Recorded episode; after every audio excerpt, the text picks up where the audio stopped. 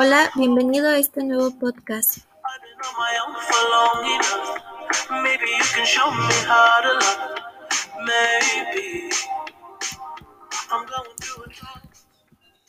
El día de hoy vamos a ver un tema muy importante, pues se trata de la educación a distancia.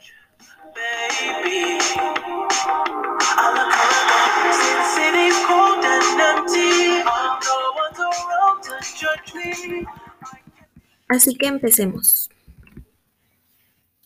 ¿Qué es la educación a distancia? Bueno, eh, trata de una innovadora forma de aprender y enseñar que lleva la dinámica de una clase tradicional y presencial al mundo digital. Esto debido a que hoy en día eh, vivimos una pandemia mundial llamada COVID-19. Muchas escuelas y universidades han tenido que adaptar la educación tradicional a un sistema online y pues esto nos lleva a capacitar a, los maestros eh, en las eh, herramientas tecnológicas para garantizar el aprendizaje de los alumnos. La educación a distancia ya existía desde hace muchos años. Por ejemplo, el estadounidense Caleb Phillips comienza a anunciar cursos por correspondencia privados en el periódico Boston Gazette. Eh, y esto se tiene entendido que es el primer registro que se conozca de la educación a distancia. Esta modalidad nos ofrece muchas ventajas como flexibilidad. Los, estudiantes acceden a los contenidos y a las clases desde cualquier dispositivo en cualquier lugar. Aprendizaje colaborativo, ya que los estudiantes aprenden tanto de sus profesores como de sus compañeros. Asimismo, autonomía y responsabilidad, ya que el alumno que cursa a distancia desarrolla em,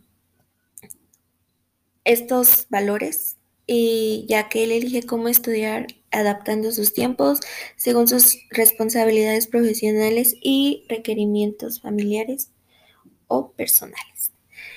Eh, hay que recordar que es una enseñanza enfocada en los alumnos eh, los estudiantes son los protagonistas de su educación en el marco de un aprendizaje activo y participativo y el docente pasa a ser un tutor o mediador virtual. Pero obviamente toda ventaja tiene sus desventajas. Una de ellas sería que eh, dificulta el transmitir y conservar determinados valores sociales no hay una comunicación constante entre el tutor y el alumno. Esto crea desconfianza en aspectos como el proceso de aprendizaje y evaluación académica del alumno. Eh, contribuye en cierta medida al aislamiento de la persona, para lo cual es necesaria una intervención activa del tutor.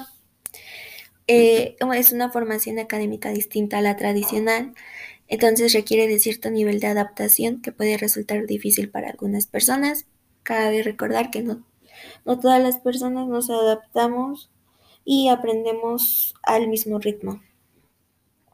Eh, así que yo como estudiante de pedagogía y futuro profesional para poder evitar algunos percances en la educación a distancia, propondría primero que nada el realizar un análisis de las necesidades de mis estudiantes con qué herramientas tecnológicas cuenta y cuáles son sus conocimientos y habilidades sobre las TICs.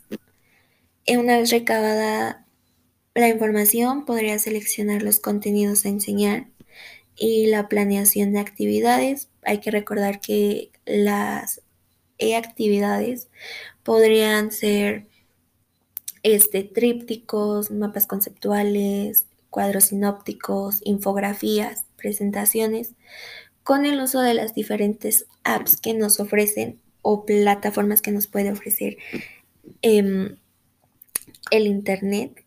Y por último, eh, realizaría una evaluación para saber si se ha cumplido con los objetivos y seguir avanzando o tendría que modificar mi plan de, de estudios.